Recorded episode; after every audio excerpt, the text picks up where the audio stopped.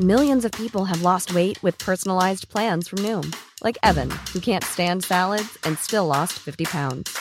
Salads, generally, for most people, are the easy button, right? For me, that wasn't an option.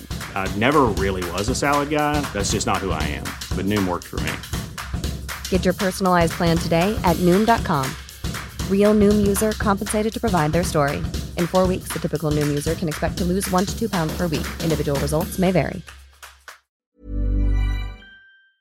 There's a mistake. Moonlight, you guys won Best Picture. Well, there were three of us in this marriage. Ich zitiere, Herr Präsident, mit Verlaub, Sie sind ein Arschloch. Und wenn die Frauen mit den Boys schlafen, dann müssen sie sich hier anfassen. Well, I'm not a crook. Does everybody remember our Nipplegate? Ich nehme diesen Preis nicht an. I did not have sexual relations with that woman. Wenn wir Freunde wären, dann müsstest du so einen Scheiß überhaupt nicht machen. Ich wiederhole, ich gebe Ihnen mein Ehrenwort.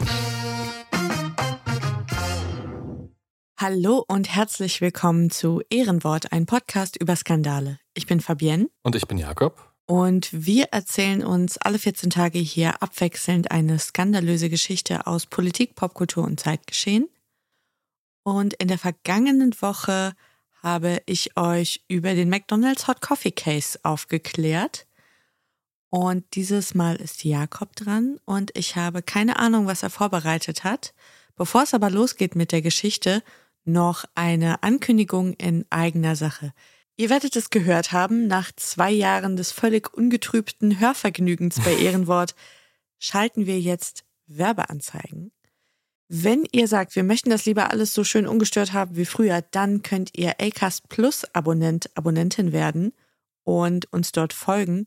Und für läppische 3,99 im Monat könnt ihr, wie ihr es gewohnt seid, Anzeigen und werbefrei diesen Inhalt hier hören. Alle Infos dazu findet ihr wie immer in der Folgenbeschreibung. Und ja, nach dieser kurzen administrativen Ankündigung gehen wir doch jetzt direkt in die skandalöse Geschichte. Jakob, du hast das Wort. Ich erzähle euch heute vom sogenannten College Admission Scandal von 2019.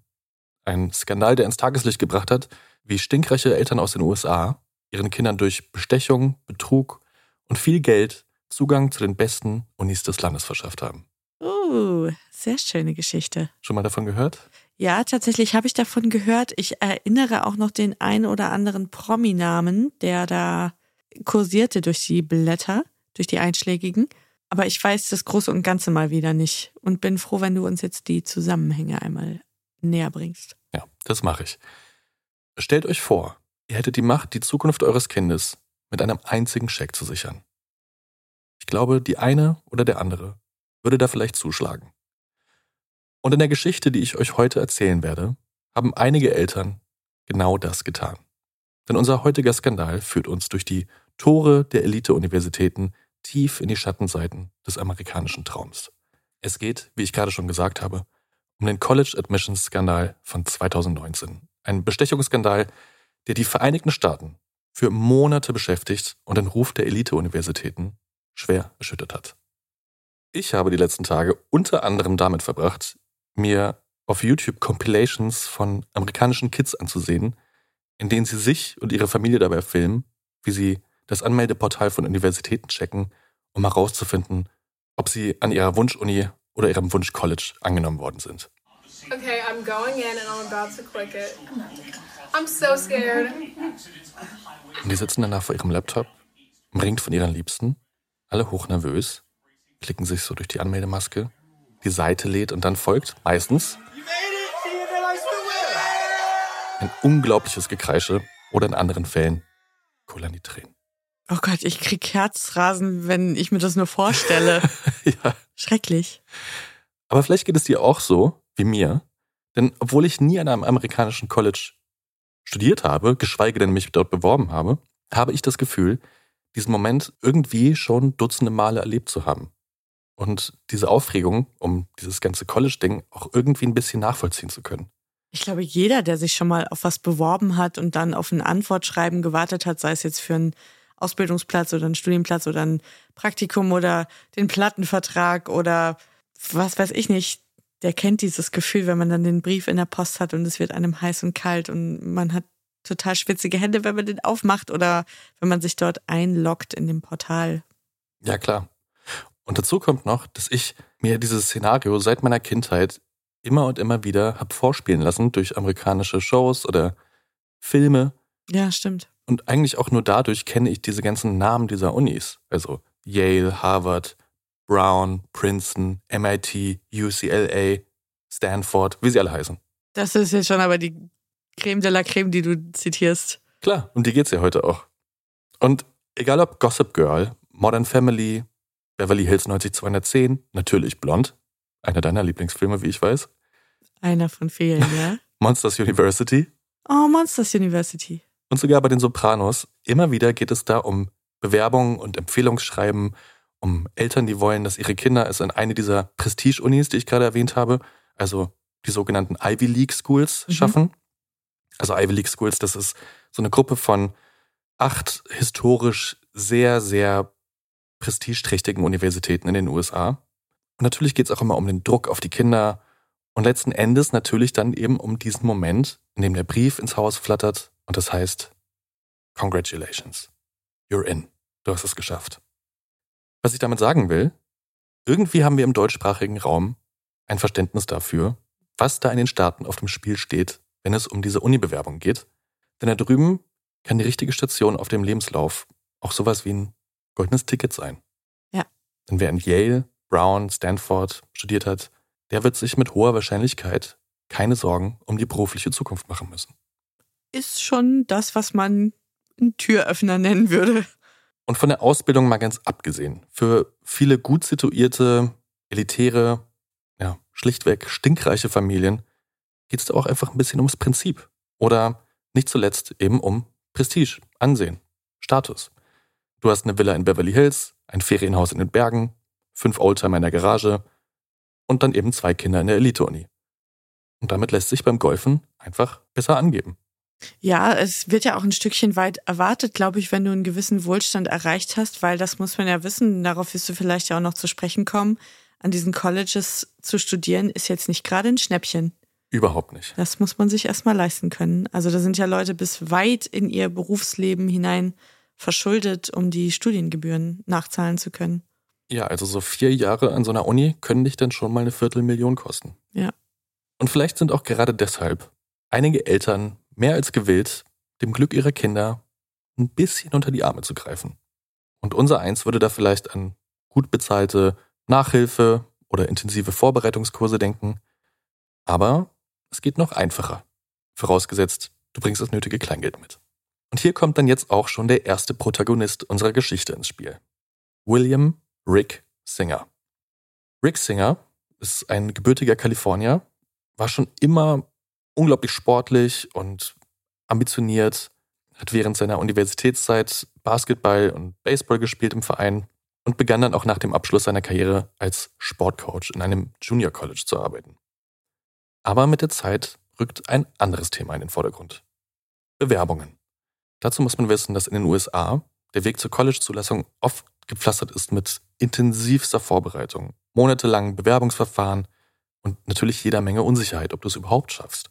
Und es geht ja schon damit los, dass du auch einen bestimmten Notendurchschnitt von der Highschool ja mitbringen musst. Also so ähnlich wie hier der Numerus Clausus. Mhm. So brauchst du dich ja mit einem durchschnittlichen oder nur guten Abschluss an so einer Ivy League Uni eigentlich nicht zu bewerben. Nee. Und zu dieser ausgezeichneten akademischen Bilanz, die du gerade schon erwähnt hast, kommt noch ein Haufen anderer Dinge dazu, der erwartet wird. Das sind also exzellente Testergebnisse bei den sogenannten SATs. SATs ist so ein standardisiertes Testverfahren, das du vor der Zulassung für die Unis machst mhm. und dann im besten Fall auch noch eine lange Liste von außerschulischen Aktivitäten und Empfehlungsschreiben. Also außerschulische Aktivitäten bedeutet dann sowas wie im Sportverein gewesen zu sein, in der Suppenküche gearbeitet zu haben, in NGOs Praktika gemacht zu haben und so weiter und so fort. Mhm. Soft Skills. Genau. Sozusagen. Mhm. Und dann kommen natürlich noch Empfehlungsschreiben dazu von deinen LehrerInnen, Sportcoaches, Talentscouts, wem auch immer.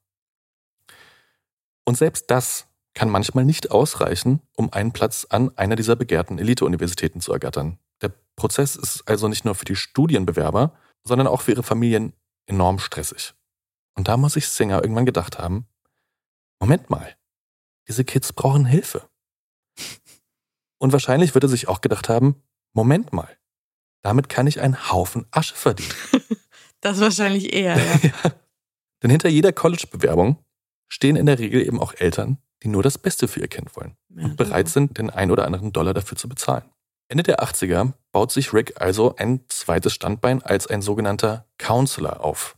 Also so eine Mischung aus Life Coach und Bildungsberater, würde ich es jetzt mal nennen. Okay. Also neben seiner Tätigkeit als Coach, genau. als Sportcoach. Und anfangs bietet Singer auch tatsächlich relativ legitime Beratungsdienste an. Also er hilft den Familien, sich durch dieses komplizierte System von College-Bewerbungen zu navigieren, die richtige Uni auszusuchen, bereitet die Kids auf die Aufnahmeprüfung vor und unterstützt sie auch dabei, an Sportstipendien zu kommen. Also er ist ja auch selbst Sportcoach und der sagt ihnen dann, okay, in welchen Verein musst du gespielt haben, wie viele Tore geschossen oder Körbe geworfen, damit du relevant bist, welche Fähigkeiten solltest du hervorheben und so weiter und so fort. Das ist ja erstmal auch nichts Illegitimes, weil das gibt es ja hier bei einem Haufen Studiengänge auch, auf die du dich vorbereiten kannst, so wie du dich auch auf bestimmte Prüfungen hier vorbereiten kannst mit der Hilfe von einem externen Coach. Genau, das ist relativ normal und viele Universitäten in den Staaten bieten das auch von Haus aus an. Also du hast mhm. dann so Guidance Counselor bei Stanford zum Beispiel, die du buchen kannst sozusagen. Die unterstützen dich dann wirklich nur bei dieser Uni reinzukommen. Und im Verlauf der Zeit beginnt er Vorträge in den elitären Country Clubs und Golfclubs Kalifornien zu halten und dort seine Dienste anzupreisen. Und dort trifft er dann auch auf ja, die eher wohlhabenden Eltern, die mitunter mehr als bereit sind, eine nicht ganz so kleine Summe zu zahlen, um sicherzustellen, dass ihre Kinder die bestmögliche Ausbildung erhalten. Und da kommt ihnen dann jemand wie Rick Singer natürlich gelegen. Mhm. Denn so einen Scheck zu schreiben ist deutlich einfacher, als sich selbst um das Kind zu kümmern. Und scheinbar macht Rick seinen Job auch nicht ganz schlecht. Denn in den nächsten 20 Jahren baut sich Rick ein riesengroßes Netzwerk an Schulen, Universitäten, Coaches, ProfessorInnen und Recruitern auf und wird in den wohlhabenden Kreisen Kaliforniens quasi als so etwas wie der Go-To-Guy, also der Mann für College-Bewerbung bekannt. Mhm. Doch obwohl das Geschäft floriert und Rick Anfang der 2000er finanziell schon ganz gut dasteht, sucht er nach Möglichkeiten, um seinen Profit noch ein bisschen weiter zu maximieren. Und so gründet er Ende 2007 dann die Firma The Key. Eine Firma, die wohlhabenden Eltern verspricht, ihren Kindern ja wortwörtlich die Türen zu den besten Universitäten der USA zu öffnen. Hi, my name is Rick Singer and I'm the founder of The Key. As a father myself, I understand the stress the college admissions process can put on your family. For the past 25 years, our coaches have been helping students discover their life passion and guiding them and their families through the complex college admissions maze. My key method unlocks the full potential of your son or daughter and sets them on a course to excel in life. Der Schlüssel zum Erfolg. So ist es. Auf der einen Seite machte The Key genau das, was Rick in den letzten 20 Jahren auch gemacht hat. Also ganz normale Beratungsdienstleistungen, Coachings und so weiter, nur jetzt halt mit einem deutlich größeren Stab. Das ist keine One-Man-Show mehr. Der hat jetzt Dutzende Leute unter sich arbeiten. Es wird also eine richtige große Operation. Mhm. Auf der anderen Seite aber, quasi unter der Ladentheke, richtet sich The Key mit einem deutlich, naja, nennen wir es mal, unkonventionelleren Angebot an ein noch elitäreres Klientel. Denn Rick sah, dass es in den erlauchten Kreisen Kaliforniens eine wachsende Nachfrage nach so einer Art Garantie gab. Also eine Garantie, dass die Kinder tatsächlich an eine gewünschte Schule kommen. Eine hundertprozentige Wahrscheinlichkeit. Und das brachte Rick auf eine Idee, die weit über traditionelle Beratung hinausgeht. Und den Eltern erklärte das wie folgt. Laut ihm hat jede Universität drei Türen. Da ist zum einen die Front Door, also die Vordertür, und die steht sinnbildlich für den stinknormalen Zulassungsprozess, bei mhm. dem die Studentinnen auf der Grundlage ihrer akademischen Leistungen, Testergebnisse und eben dieser ganzen anderen Verdienste ausgewählt werden. Dann gibt es noch die Backdoor, also die Hintertür. Und die bezieht sich auf eine in den Vereinigten Staaten jetzt nicht ganz unerhörte, aber eben auch nicht so ganz billige Praxis, bei der wohlhabende Eltern riesige Summen an Universitäten spenden, in der Hoffnung, dass diese natürlich ganz uneigennützige Großzügigkeit irgendwann die Chancen für ihre Kinder verbessert, an der Uni angenommen zu werden. Also auch das noch keine Garantie, aber man erhofft sich, dass, wenn vielleicht der Punktescore nicht ganz reicht, dass dann vielleicht der, Dekan ein Auge zudrückt, weil man hat ja den neuen Flügel der Bibliothek mitfinanziert. Genau. Und nur mal so zur Einordnung. Bei den Prestige-Unis bist du da mit einer Million eher am unteren Ende der Skala. Der Spendenbox. Ja. Also je nach Uni sprechen wir hier von bis zu hohen zweistelligen Millionenbeträgen. Krass. Übrigens total legal. Mhm. Aber eben auch keine hundertprozentige Chance. Es kann auch sein, dass die Universität deine 15 Millionen Dollar Spende annimmt. Wenn die Bewerbung deines Kindes dann aber auf dem Tisch liegt, sagt, hm, nee, fühlen wir nicht. Mhm. Aber danke trotzdem. Also es gibt da jetzt auch keine Geld-Zurück-Garantie oder sowas. Zusammengefasst kann man also sagen, es ist so etwas wie ein sehr teures Pokern. Und mitspielen kannst du dann natürlich auch nur, wenn du nicht nur reich, sondern superreich bist. Ja.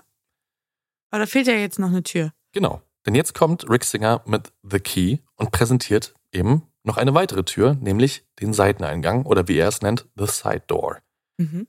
Und im Gegensatz zur Hintertür ist der Eintritt über diese Side Door nicht nur deutlich günstiger, sondern angeblich auch garantiert. Heißt, dein Kind wird mit hundertprozentiger Sicherheit angenommen. Dafür muss man halt auch ein bisschen schummeln oder hier und da die Fakten ein bisschen aufhübschen. Aber es geht hier ja auch um die Zukunft deiner Kinder. Da nehmen das manche nicht so ganz genau. Und bei dieser Seitentür geht es eben auch längst nicht mehr um eine ordentliche Vorbereitung auf Prüfungen oder das Feilen an irgendwelchen Bewerbungsessays oder Motivationsschreiben. Es geht, man muss es so sagen, um gezielte Manipulation und Betrug. Wie hat das Ganze jetzt funktioniert? Das erzähle ich jetzt. Denn Singer und sein Team haben zum Beispiel sportliche Leistungen gefälscht oder frei erfunden, Testergebnisse manipuliert oder andere Leute schreiben lassen und erfanden für einige Studenten sogar vollständig fiktive Identitäten und Lebensläufe. Die haben auch aus dem weißen Kind zum Beispiel ein schwarzes Kind gemacht. Um hier mal einen kleinen Vorgeschmack zu geben, es konnte zum Beispiel sein, dass ein Kind noch nie in seinem Leben Football, Wasserball oder Tennis gespielt hat, es auf der Bewerbungsmappe dann aber als Starspieler der Highschool dargestellt wird, inklusive gefotoshoppter Fotos und Zeitungsartikel, oder dass sich eben ein weißes Rich Kid aus Orange County in einem herzzerreißenden Motivationsschreiben plötzlich als mittelloses Einwandererkind mit einem hervorragenden Notenschnitt präsentiert. Das muss doch spätestens bei der Immatrikulationsfeier dir um die Ohren fliegen. Also ich gehe später noch ein bisschen näher drauf ein. Das mit dem Sport hat zum Beispiel so funktioniert, weil Rick Singer dann die Sportcoaches an den jeweiligen Universitäten kannte, die dann das Kind bei sich im Team aufgenommen haben, Ja. aber es dann nie zum Training musste, weil die auch mit eingeweiht waren und bezahlt worden. Ah, okay. Ja, sonst wäre das ja auch nicht lange gut gegangen, das System. Nee, sonst stehst du beim ersten Tenniswettbewerb und jeder sieht, dass du nicht meinen Schläger halten kannst. Uff, das ist ja schon krass. Also steckt da auch sehr viel kriminelle Energie dahinter, wenn ich mir vorstelle, dass da sogar dann Zeitungsausschnitte irgendwie gefälscht Ja. wurden, wo über irgendwelche gewonnenen Spiele dann berichtet wurde. Interessant. Und jetzt kannst du dir vorstellen, sind die Kosten für diese Dienstleistung natürlich nicht ganz günstig. Also die Preise reichten hier von einigen 10.000 bis hin zu mehreren 100.000 Dollar, je nachdem, wie komplex die Anforderungen waren oder wie prestigeträchtig die Uni war. Also doch nicht so viel günstiger als der Hintereingang. Naja, im Vergleich zu einer 10 Millionen Dollar Spende sind dann 300.000 bis 400.000 Dollar, glaube ich, noch ein Schnäppchen. Ja, das stimmt allerdings. Und die Eltern, die seine Dienste da in Anspruch nehmen, sind auch mehr als bereit, diesen Preis zu zahlen. Denn zum einen ist es eine sinnvolle Investition in die Zukunft ihrer Kinder und zum anderen eben auch noch weitaus günstiger als ja, der Hintereingang oder die Chance, dass es überhaupt nicht klappt, wenn sie es über die Vordertür machen. Und damit kommen wir jetzt zu unserer zweiten Protagonistin, der Hollywood-Schauspielerin und um das Glück ihrer Kinder sehr besorgten Mutter Laurie Loughlin. Kennst du die? Nee, sagt mir nichts. Laurie Loughlin wird den meisten von uns wahrscheinlich kein Begriff mehr sein, es sei denn, man saß Anfang der 90er jeden Samstagnachmittag vom Fernseher und es lief RTL. Kannst du dir vorstellen, um welche Serie es ging? Nee. Full House. Ah, okay. Wer war die? Da spielt Laurie Tante Becky, falls es irgendwem was sagt. Ich habe Full House nie gesehen. Das Einzige, was ich erinnere, ist John Stamos. Wie dem auch sei, Lauries Karriere lief zwar nach ihrem Erfolg mit Full House nie wieder so gut wie zu Beginn der 90er, aber das war auch ein bisschen egal, denn sie war wenig später mit dem Modedesigner Mossimo Giannulli verheiratet. Ist das der Bruder von Rick Pepino, der mal mit Heidi Klum verheiratet war? ich glaube nicht. Aber trotzdem wird sein Vermögen und die Anteile an seinem eigenen Unternehmen damals auf so rund 275 Millionen Dollar geschätzt. Ui, ich habe noch nie von dem gehört. Nee, also der hat in den 90ern viel so Bademode gemacht. Mhm. Und dann so ab den 2000ern war es dann irgendwann so eine Marke, Klamottenmarke, die es dann bei Target gab. Also so eine Supermarkt-Klamottenmarke. Ah, okay, verstehe. Also eher Masse statt Klasse. Ja, genau. Und jetzt, ein paar Jahre später, im Jahr 2017, lebt das Ehepaar im puren Luxus. Eine Designervilla in Bel Air mit eigenem Tennisplatz und Blick über die Skyline von LA. Die Mahlzeiten werden von einem Privatkoch zubereitet. Ein Privatzugang führt zum Golfclub. Und anscheinend gibt es nichts, woran es dem Ehepaar fehlt. Auch das Modelabel wurde in der Zwischenzeit gewinnbringend verkauft und so haben die beiden auch genug Zeit, sich um ihre Kinder zu kümmern. Wie zum Beispiel ihre Töchter Olivia und Bella, die zu diesem Zeitpunkt 18 und 19 Jahre alt sind und kurz vorm Highschool-Abschluss stehen. Die jüngere Tochter Olivia ist übrigens selbst sowas wie eine kleine Berühmtheit, denn sie betreibt ja schon seit einigen Jahren einen eigenen YouTube- und Instagram-Kanal mit jeweils weit über einer Million Followern. Ach, wie schön. Und du kannst dir denken, worum es geht, nämlich größtenteils Beauty, Lifestyle und Vlogs. Ja, das klingt hochinteressant. also es geht größtenteils um sie selbst. Und wenn man sich den damaligen Content von Olivia Jade, wie sie sich auf YouTube nennt, anguckt, dann merkt man relativ schnell, dass Schule jetzt vielleicht nicht ganz an vorderster Stelle steht bei ihr.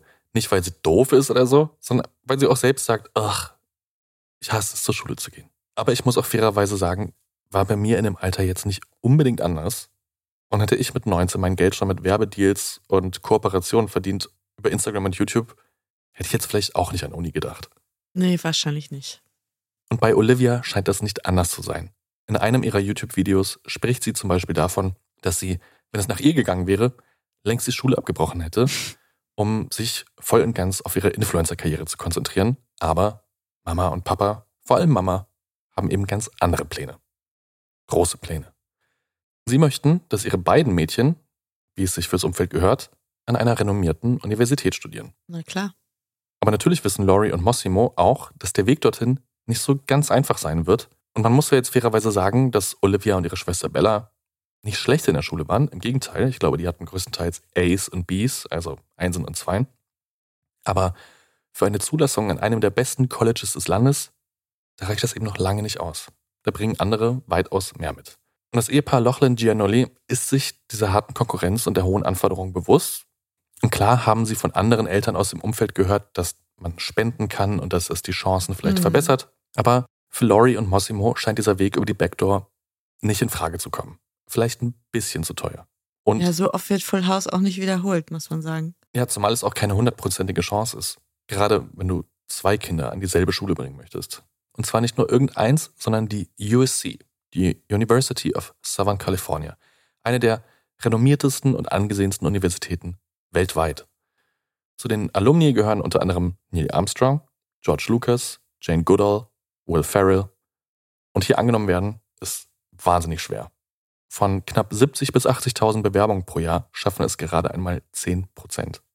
Puh, weißt du, wofür die Uni besonders renommiert ist? Ist es eine künstlerische Uni oder? Also ich glaube viele Felder, aber gerade so der künstlerische Zweig, gerade Film und Writing und Producing, das ist, glaube ich, schon der bekannteste. Nicht zu verwechseln mit der UCLA, die University of LA. Die auch nicht den schlechtesten Ruf nee. hat. Gerade auch für Film und solche Geschichten.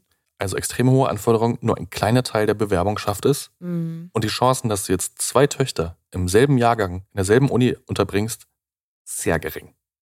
Und da kommt, das dürfte jetzt keine große Überraschung sein, Rick Singer ins Spiel.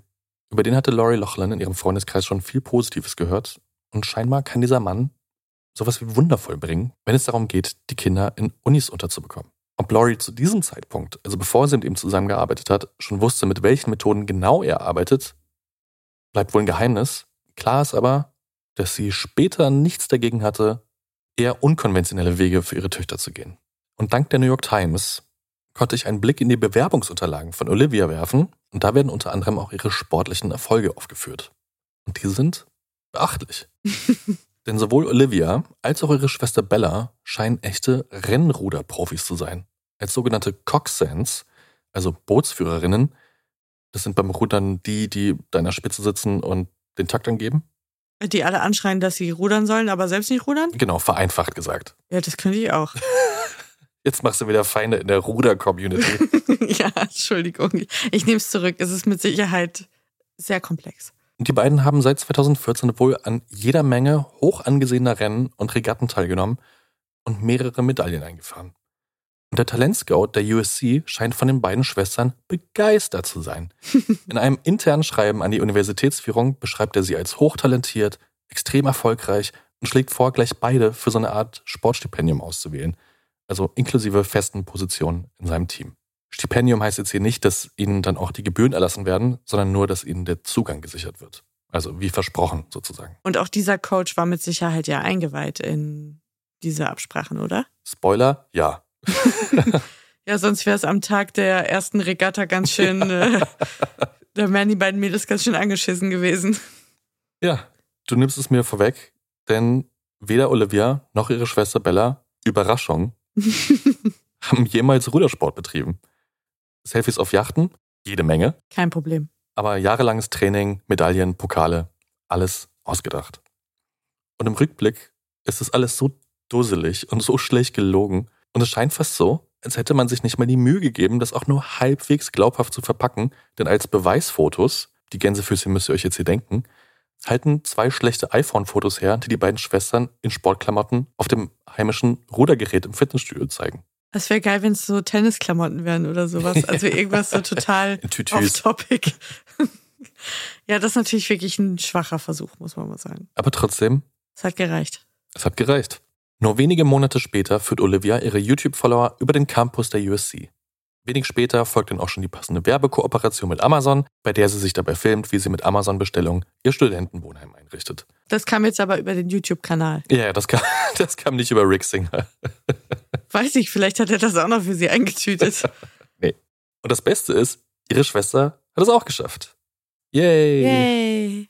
Und jetzt kommen wir endlich zu dem Punkt, an dem das ganze Kartenhaus zusammenbricht. Ehrenwort wird gesponsert von HelloFresh.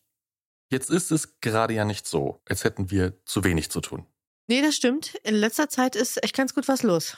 Und ich bin da ganz ehrlich, ich bin super dankbar für alles, was uns auch nur ein bisschen Stress erspart. Denn es gibt wirklich schönere Dinge, als sich nach Feierabend noch ein Rezept rauszusuchen und dann nochmal in den Supermarkt zu rennen.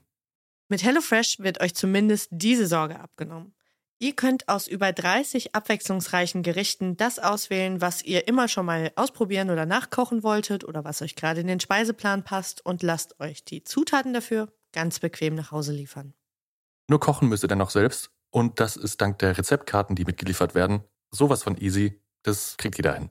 Und mit dem Rabattcode Ehrenwort spart ihr jetzt bis zu 120 Euro bei der Lieferung nach Deutschland, bis zu 130 Euro bei Lieferungen nach Österreich und bis zu 140 Franken, wenn ihr in die Schweiz bestellt. Hopp Schweiz. Das Abo ist ganz flexibel und ihr könnt die Lieferungen jederzeit anpassen, pausieren oder problemlos auch kündigen. Übrigens, der Rabattcode Ehrenwort ist auch dann gültig, wenn ihr in der Vergangenheit schon mal bei HelloFresh bestellt habt. Und die erste Box gibt sogar versandkostenfrei. Alle Angebote und Links findet ihr wie immer in der Folgenbeschreibung. Und jetzt zurück zur Folge. Die Fäden, die letztlich dieses ganze Netz aus Lügen, Bestechung und Betrug entwirren, wurden allerdings ganz woanders gezogen. Denn eigentlich waren die Ermittler auf der Spur eines ganz anderen Betrugsfalles, als sie über einen Finanzmanager stolperten, der, um seinen eigenen Hals zu retten, bereit war, über die krummen Geschäfte von Rick Singer auszupacken. Und was er dazu erzählen hatte, führt zu einer regelrechten Lawine, die schließlich am Morgen des 12. März 2019 ins Rollen kam. Good morning. It's the largest ever college admissions cheating scam exposed. Investigators say it's a conspiracy on an unprecedented scale. The bust is called Operation Varsity Blues, and the accusations range from paying thousands of dollars for higher SAT scores to presenting students as top athletes in sports they never even played. Famous moms accused of lying, cheating, and bribery, all to get their kids into college. Federal prosecutors call this the biggest case of college admissions fraud that they've ever handled. Denn an diesem Tag schlägt das FBI zu und verhaftet in einer koordinierten Aktion in sechs verschiedenen Bundesstaaten 50 Personen. Unter den Verhafteten auch Lori Loughlin und Mossimo Giannulli, aber auch die vielleicht ein bisschen bekanntere Schauspielerin Felicity Huffman. Das war der Name, den ich noch erinnerte in Zusammenhang mit diesem Skandal. Sie und William Macy, ihr Mann, den viele noch aus Fargo kennen oder aus Shameless auch. Naja, genau. Bei ihr fällt mir nur Desperate Housewives ein. Wobei das ungerecht ist, weil ich glaube, das ist eine wirklich richtig gute Schauspielerin, die auch schon viele Oscar-Nominierungen hatte, aber mir fällt keine einzige Filmrolle ein. Das ist peinlich. ja, Desperate Housewives habe ich gelesen. Ja. Ja. Und neben diesen Hollywood-SchauspielerInnen wurde auch noch eine ganze Reihe anderer wohlhabender und ja, prominenter Eltern festgenommen. Komm, lass raus. Also ich glaube, das sind jetzt keine Namen, die dir oder mir oder irgendwem da draußen was sagen. Meistens CEOs von irgendwelchen Unternehmen. Die Erfinderin von Hot Pockets war dabei, diesem Mikrowellensnack. wie geil. Diesen Mini-Pizzen. Das ist ein bisschen wie bei Mean Girls, wo der Vater von der einen Toasterstrudel erfunden ja, hat. Ja, genau, genau so ist es. genau so ist es. Die Nachricht schlägt natürlich sofort ein wie eine Bombe und die Medien hatten ihr Fressen gefunden. Der College Admissions Skandal war geboren. Aber ich sag mal, von den Namen, die da kursierten, der bekannteste war Felicity Huffman, oder? Ich glaube, Laurie Loughlin auch. Die ist, glaube ich, nur hier nicht ansatzweise so bekannt wie in den Staaten. Die hatte auch nach Full House noch andere Serien, von denen aber ich zumindest keine gekannt habe. Ich muss die jetzt sofort googeln. Zu dem Zeitpunkt war sie vielleicht noch ein bisschen bekannter, weil da dieses Sequel von Full House lief, Fuller House auf Netflix. Das lief doch so scheiße, dass sie das direkt wieder abgesetzt haben. Und die Details, die jetzt nach und nach ans Tageslicht kommen, sind haarsträubend. Es kommt raus, dass reihenweise Zulassungstestergebnisse gefälscht worden sind, Sporttrainer bestochen und sportliche Erfolge, wie wir es schon bereits wissen, erfunden worden sind. Und um die finanziellen Transaktionen zu verschleiern, zwischen den Eltern Rick und diesen Sportcoaches, den Eingeweihten, nutzte Rick eine gemeinnützige Organisation namens Key Worldwide Foundation angeblich, um benachteiligte Kinder bei ihren Studiengängen zu unterstützen. Oh, das ist schon ein bisschen eklig. Das heißt, unter dem Deckmantel von Spenden flossen Millionen Beiträge von wohlhabenden Eltern in diese Stiftung, die dann wiederum als Bestechungsgelder an Trainer und andere Schlüsselpersonen an den Universitäten weitergeleitet worden sind. Und das Beste daran, es waren ja Spenden. Das heißt, du kannst auch von der Steuer absetzen. Oh no. Und die Beträge, um die es hier ging, sind jetzt alles andere als Peanuts. Die Ermittlungen enthüllten, dass die Eltern zwischen 15.000 bis 75.000 Dollar zahlten, um die Testergebnisse ihrer Kinder, also diese sogenannten SATs, zu fälschen. Mhm. Und um das möglich zu machen, nutzte Singer seine Kontakte zu bestimmten Personen, die dann entweder die Prüfungsergebnisse manipulierten oder die Tests gleich selbst im Namen der Kinder ausgefüllt haben. Das ist wirklich krass. Und wenn es darum ging, die jungen Erwachsenen als angebliche Sportasse an den Unis unterzubringen, schossen die Summen dann mal schnell in die Höhe.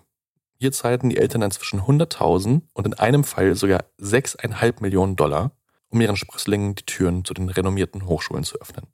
Laurie und Mossimo zahlten für ihre beiden Töchter übrigens 500.000 Dollar. Und möglich, Für beide zusammen? für beide zusammen. Ja, das geht ja noch. Gab es Mengenrabatt? Vielleicht. Ich meine, die haben beide dasselbe Paket bekommen. Ja? Beides Ja. Ruderin. Da musste man jetzt nicht besonders kreativ werden. Wäre schon angemessen. Möglich war das alles nur, habe ich ja vorhin schon mal kurz erwähnt, durch sein Netzwerk zu Trainern und anderen Uni-Mitarbeitenden, also an den jeweiligen Universitäten, die gegen entsprechende Bezahlung oder in Anführungsstrichen Spenden bereit waren, die angeblichen sportlichen Leistungen der BewerberInnen zu bestätigen und sie in ihre Teams aufzunehmen. Aber hingen die Schulen zum Teil auch mit da drin, weil du von den gefälschten SAT-Ergebnissen zum Beispiel gesprochen hast? Oder ist das was, was du an den Universitäten machst, diesen Test?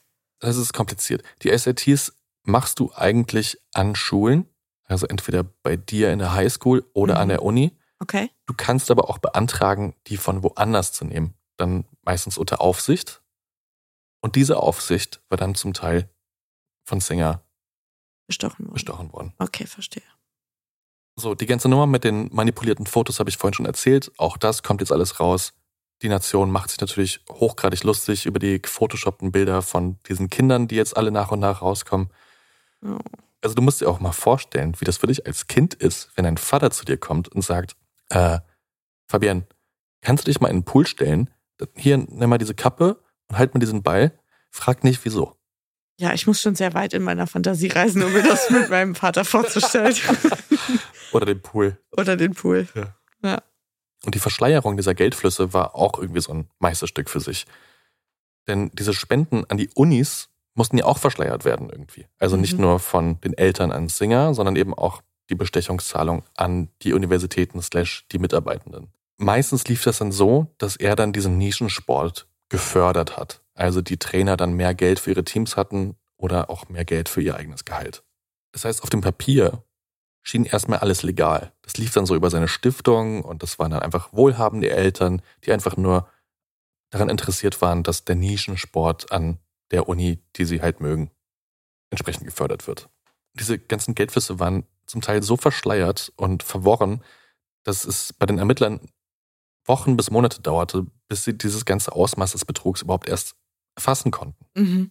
Und nach und nach wird den Ermittlern aber klar, dass Singer sich in den letzten Jahren und Jahrzehnten ein gigantisches Netzwerk aus Helfern und Helferinnen aufgebaut hat, die auf so ziemlich jede Elite-Uni Einfluss nehmen können. Mhm. Krass. Und so schuf Singer eine Welt, in der ja für die Eltern alles möglich schien, solange man eben bereit war, diesen Preis zu zahlen. Mhm. Und dieser Preis war nicht nur finanzieller Natur. Die Unis wurden betrogen, etliche BewerberInnen wurden um ihre verdienten Plätze gebracht. Klar. Und das Vertrauen in eine der wichtigsten Institutionen des Landes durch diesen Skandal schwer erschüttert. Und in den USA, wo es ja ohnehin seit Jahren um diese immer größer werdende Spaltung zwischen Arm und Reich geht, facht dieser Skandal diese Debatte um Chancenungleichheit und ein unfaires Bildungssystem natürlich noch weiter an. Mhm. Klar. In einem Land, wo der amerikanische Traum, also die Vorstellung, dass man es mit genügend Fleiß und Anstrengung zum Wohlstand bringen kann, so tief verwurzelt ist, stellt dieser Skandal mit sowas wie so eine Gegenthese dar. Denn wie gerecht kann eine Gesellschaft sein, in der die Reichen sich den Zugang zu den besten Bildungseinrichtungen einfach erkaufen können, während andere trotz Talent und harter Arbeit außen vor bleiben? Und in den US-Medien geht es 2019 an vielen Stellen eben um die Frage, wie viel Chancengleichheit in der amerikanischen Gesellschaft wirklich noch existiert. KritikerInnen argumentieren, dass diese Vorfälle nur die Spitze des Eisbergs sind Mhm. Und dass das gesamte Hochschulzulassungssystem eigentlich von Grund auf überdacht werden muss. Weil was es in den Staaten auch gibt, gerade an diesen Elite- und Ivy League Schools, ist diese sogenannte Legacy Preference. Davon schon mal gehört? Nee, müsste ich raten, würde ich tippen, dass Kinder bevorzugt werden oder BewerberInnen, deren Familienmitglieder, Vorfahren auch schon dort studiert haben. Perfekt zusammengefasst. Genau. Also eine Praxis, die an den Elite-Unis gang und gäbe ist. Und das ist ja krass, dass das existiert. Ja. Das ist ja unfassbar ungerecht. das macht es für Außenstehende natürlich noch schwerer, einen Fuß in die Tür zu bekommen. Mhm. Und dann, du hast es vorhin schon mal angesprochen, ist da ja noch die finanzielle Hürde. Die Kosten für so ein College-Studium in den USA sind immens hoch und stellen für viele Familien eine kaum bis gar nicht zu überwindende Barriere dar, solange du nicht ein Stipendium hast, das dir deinen Zugang bezahlt, oder du Kredite aufnimmst, die du über Jahrzehnte abbezahlen musst. Studieren in Amerika ist sowieso schon etwas für privilegierte Menschen. Absolut. Man muss es so sagen, ja. So, und als diese Geschichte jetzt 2019 auffliegt, erlebt die USA sowas wie einen regelrechten Mediensturm. Das Thema war omnipräsent und der Skandal weltweit in den Schlagzeilen, nicht zuletzt wegen der prominenten und einflussreichen Beschuldigten in diesem Fall. Ja, Logo. In Talkshows, in Nachrichtensendungen, in Comedy-Formaten, auf Social Media, überall wurde über die Affäre und die Beteiligten diskutiert. Und besonders im Fokus stehen dabei natürlich die Hollywood-Stars wie Laurie Loughlin und Felicity Huffman. Deren Gesichter waren sowas wie das Sinnbild dieses Skandals eigentlich. Der allgemeine Tenor, Reiche und Berühmte versuchen einmal mehr, sich Vorteile zu erschleichen, auf Kosten derer, die sich solche Privilegien nicht leisten können. Haben die sich denn zu irgendeinem Zeitpunkt mal dazu verhalten oder öffentlich geäußert? Also Felicity Huffman hat sich relativ schnell geständig gezeigt und sich entschuldigt. Laurie Loughlin und Mossimo haben erstmal alle Schuld von sich gewiesen und ich glaube, Jahre später haben die mal was gesagt. Also erst vor kurzem. Erst wurde so ein Abrechnungs-YouTube-Video bei Olivia auf dem Kanal Genau. gepostet. Und die Reaktionen kannst du dir wahrscheinlich vorstellen, reichen von Entrüstung und Wut bis hin zu Spott und Hass. Zahlreiche Memes und Spottbeiträge überschwemmen das Internet und vor allem Olivia Jade, die Tochter von Laurie Loughlin, wurde zur Zielscheibe des Spotts, weil wahrscheinlich auch am präsentesten im Internet. Ja. Ihre Social-Media-Kanäle werden mit negativen Kommentaren geflutet und viele fordern Marken auf, die Zusammenarbeit mit ihr zu beenden. Also Sephora, Amazon, Beauty-Labels etc. Was ja auch scheiße ist, weil wahrscheinlich die Kinder am wenigsten dafür können. Die haben wahrscheinlich seit Jahren schon gesagt, ey, wir wollen das gar nicht. Wir wollen lieber Beauty-Blogger werden oder eine Schreinerlehre machen. Ja. Aber die scheinen ja da kein großes Mitspracherecht gehabt zu haben und das ist natürlich richtig blöd. Ja. Und dann kommen die Gerichtsverfahren. Unter den über 50 Angeklagten 33 Eltern, 11 Mitarbeitende von insgesamt acht Elite-Unis, darunter Georgetown, Stanford, USC und Yale, sowie eine Handvoll weiterer Personen, die bei der Betrugsmasche mehr oder weniger mitgewirkt haben. Die Urteile fallen unterschiedlich aus, je nach Umfang der Beteiligung und Kooperation mit den Behörden. Rick Singer zum Beispiel hat sich relativ schnell geständig gezeigt und dann auch mit den Behörden zusammengearbeitet. Mhm. Also die Telefonate abhören lassen, Mikro getragen, mhm, ja. bei irgendwelchen Treffen, ja, Konspirativen etc. Mhm. Laurie Loughlin und Mossimo, habe ich ja schon gesagt, plädieren zunächst auf unschuldig, geben sich dann aber wenig später geständig und akzeptieren schließlich auch die gegen sie erhobenen Vorwürfe.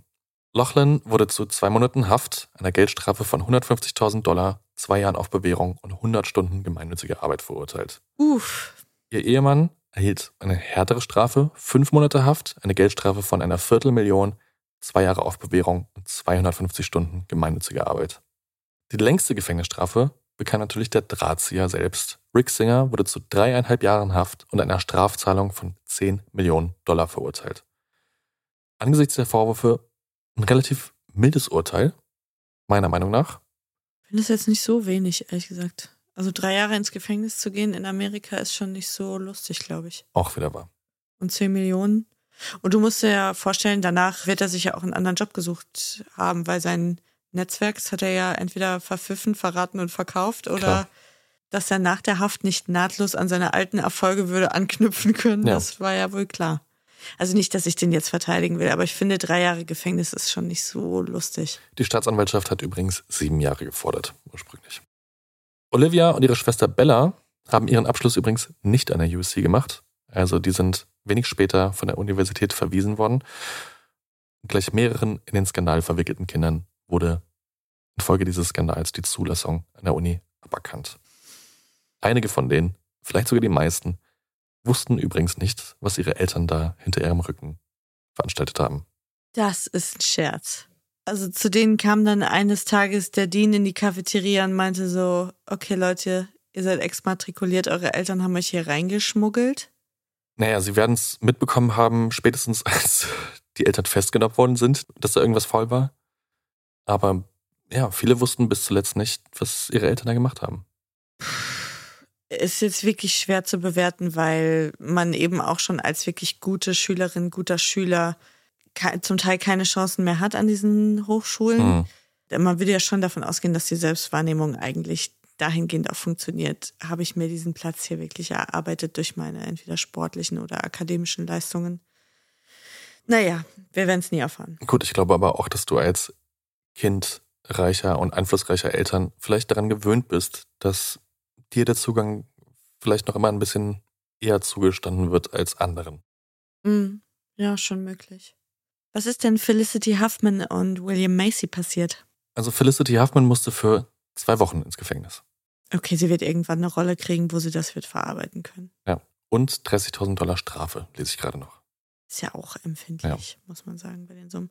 Hat es für irgendeine der Universitäten Konsequenzen gehabt? Ja, also die Unis haben natürlich danach alle entlassen, die auch nur ansatzweise involviert waren in diese mhm. Machenschaften und haben versprochen, dass sie ihr ganzes Zulassungssystem von Grund auf ändern werden. Also, dass du zum Beispiel nicht mehr nur über sportliche Leistungen reinkommst, abgesehen, du bist eben Profisportler, also weil College Football ist ja zum Beispiel riesig. Mhm. Aber bei diesen Nischensportarten etc. Äh, wird jetzt, glaube ich, ein bisschen genauer nachgeguckt, wie kredibil das alles ist. Verstehe. Ja. Und noch was habe ich gelesen. Ich glaube, das ist aber noch nicht ganz dingfest es ist wohl, glaube ich, ein neues Gesetz auf dem Weg, wenn es nicht sogar schon verabschiedet worden ist, dass du Universitätsspenden nicht mehr von der Steuer absetzen darfst, wenn du oder eines deiner Kinder an diese Uni geht. Das ist doch mal eine sinnvolle Entscheidung. Ja. Ja, und das war im Großen und Ganzen die Geschichte zum College Admissions Skandal von 2019. Vielen lieben Dank für die Aufklärung. Mir ging es vielleicht wie dem einen oder der anderen von euch. Ich hatte das noch irgendwo abgespeichert, dass es das mal gab. Aber ich freue mich, dass ich mein Wissen jetzt auffrischen konnte und dass jetzt dadurch quasi Bildungsgerechtigkeit in den USA hergestellt wurde und alles gut ist. ja, mindestens. alle Probleme sind gelöst. Bildung für alle. Nein, vielen Dank. Das hat äh, Spaß gemacht. Und ich habe ja hin und wieder mal meine Folgen damit begonnen, dass ich dich was Unerfreuliches frage. Und jetzt brennt es mir schon die ganze Zeit auf der Seele. Hast du denn jemals irgendwo bei einer Bewerbung oder in einem Lebenslauf nicht ganz die Wahrheit gesagt? Nee, ich glaube nicht. Ich hatte nie den Mumm dazu. Ich habe viel gelogen in meinem Leben. Früher, als Teenager. Aber so auf dem Papier habe ich es mich nie so richtig getraut. Du etwa? Nee, habe ich auch nicht gemacht. Aber ich habe so, ich glaube, wie jeder, und jetzt gucken sich alle an und denken so, nee, ich nicht. ich habe so großzügig aufgerundet bei so Sprachkenntnissen oder so. Also, Mhm. Ja, vielleicht. Conversational Französisch. Dabei ist so, okay, A2 vielleicht. Ja. Auf dem Papier habe ich es mich nie getraut. Da hatte ich immer das Gefühl, das könnte zurückverfolgt werden irgendwann.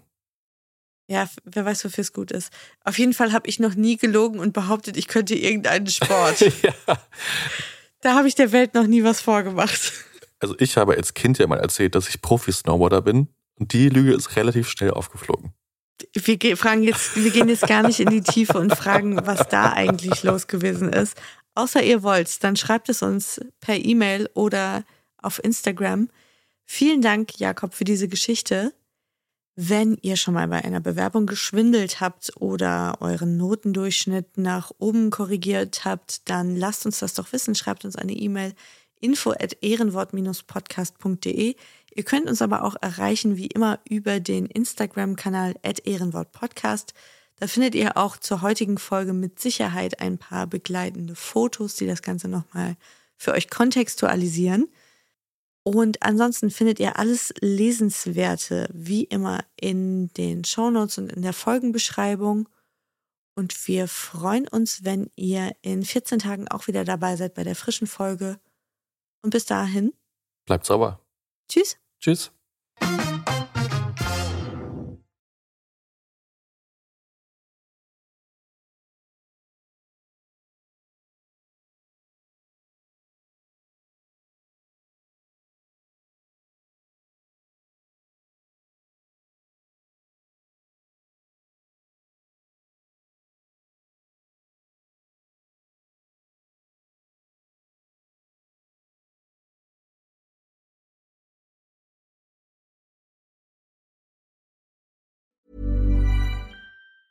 Tired of ads barging into your favorite news podcasts?